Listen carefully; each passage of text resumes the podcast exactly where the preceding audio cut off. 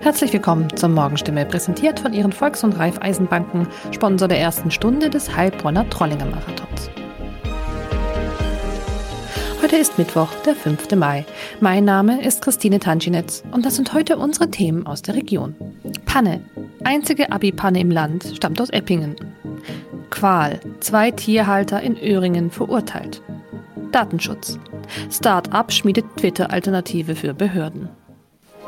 Abiturienten des Eppinger Hart-Money-Gymnasiums müssen vielleicht kommende Woche zum zweiten Mal eine Prüfung im Fach Wirtschaft schreiben.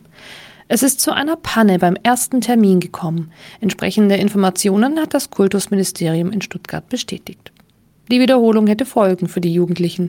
Sollten sie tatsächlich wieder antreten müssen, können sie nicht wie geplant mit ihrem Jahrgang nach Berlin fahren.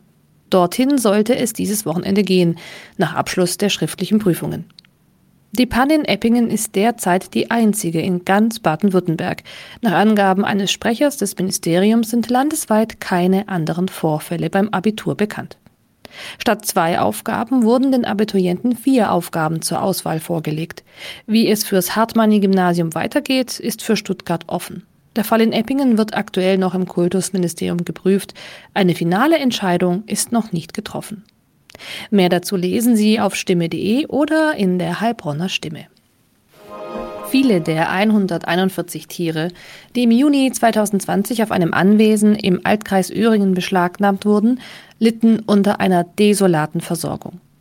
Weil sie ihre Tiere vernachlässigt und ihnen dadurch Leid zugefügt haben sollen, mussten sich zwei Männer im Alter von 60 und 44 Jahren aus dem Altkreis Öhringen jetzt wegen des gemeinschaftlichen Verstoßes gegen das Tierschutzgesetz vor dem Amtsgericht Öhringen verantworten.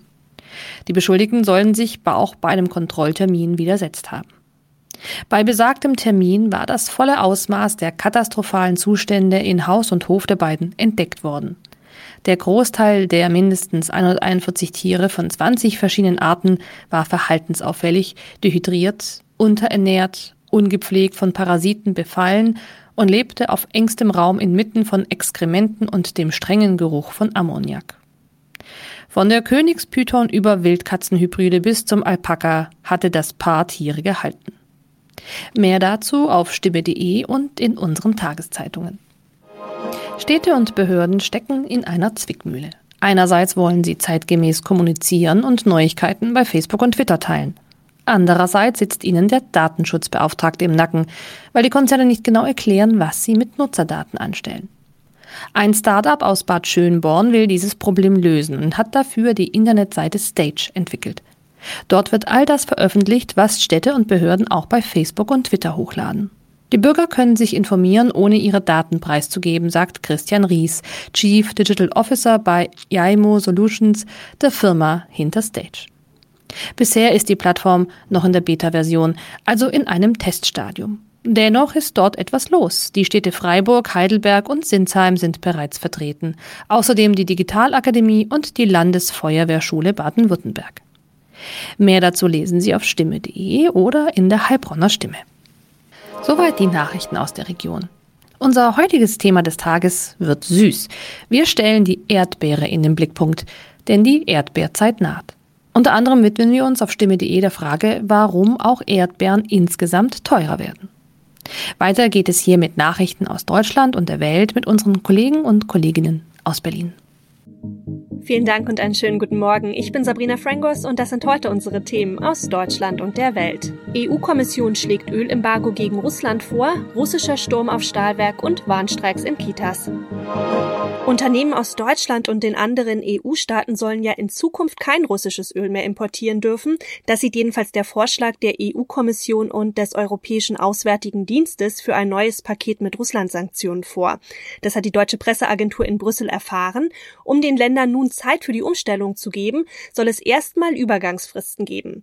Sarah Geiserde mit den Infos aus Brüssel. Den Vorschlägen der EU-Kommission nach soll nach einer Auslaufphase von sechs Monaten ja dann ein Einfuhrverbot für Rohöl gelten und nach acht Monaten dann auch noch eins für Ölprodukte.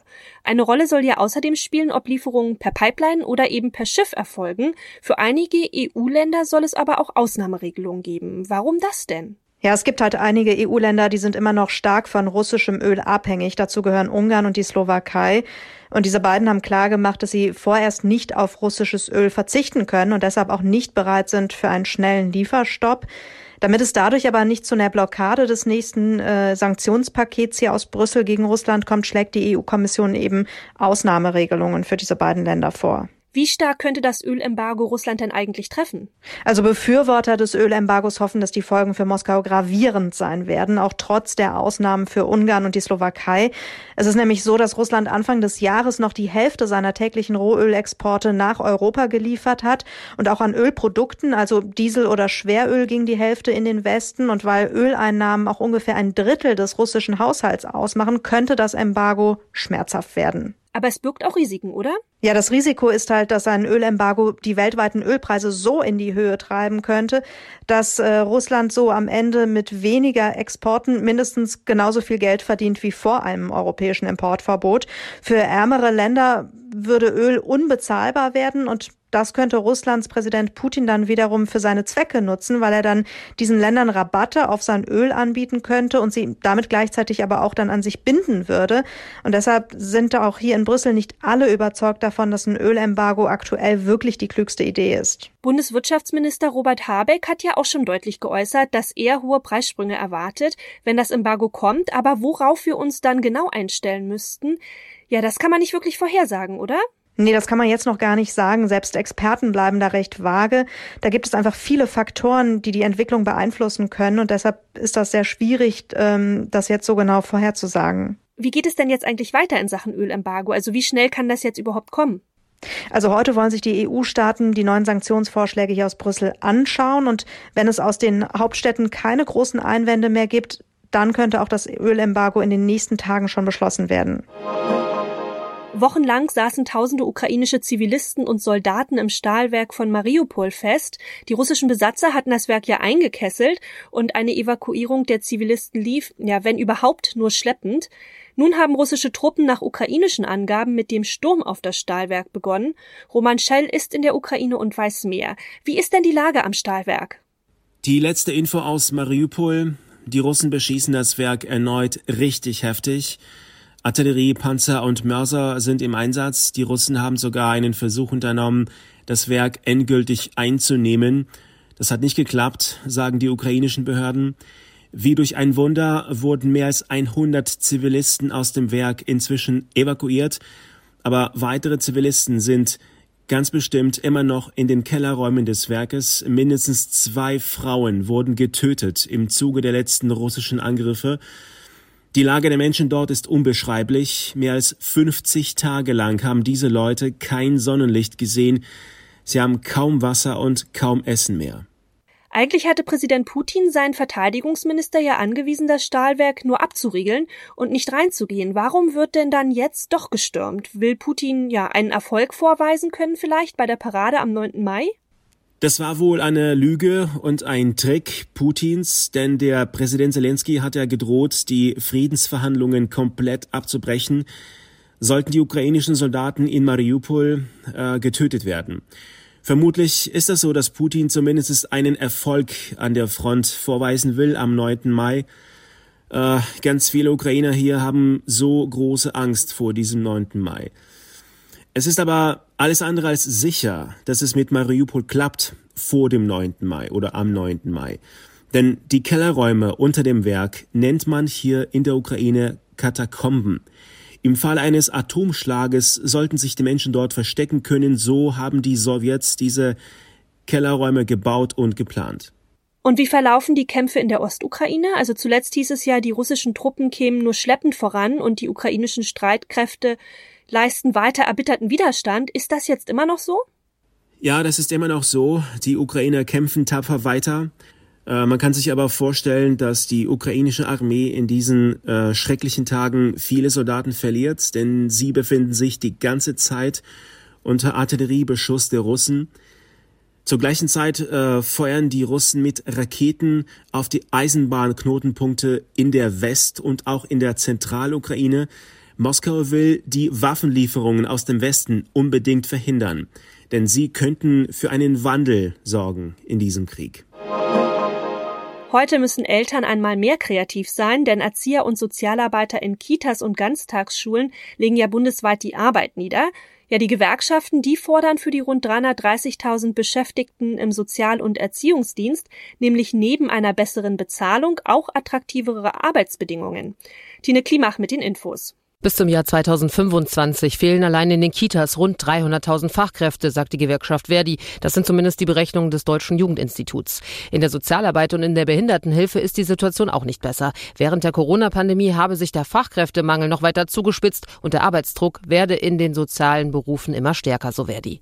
Die Gewerkschaften fordern neben mehr Geld auch mehr Zeit für die Vor- und Nachbereitung von Erziehungsarbeit. Noch gibt es kein Angebot von Arbeitgeberseite. Die letzten Tarifverhandlungen waren im März ohne Ergebnis vertagt worden. In unserem Tipp des Tages dreht sich alles um den Arbeitsanfang. Die Probezeit in einem neuen Job, die macht ja vielen auch Angst, also bloß keine Fehler machen, sich nicht blamieren. Personalberater raten aber, gar nicht erst mit solchen Gedanken an die Probezeit ranzugehen.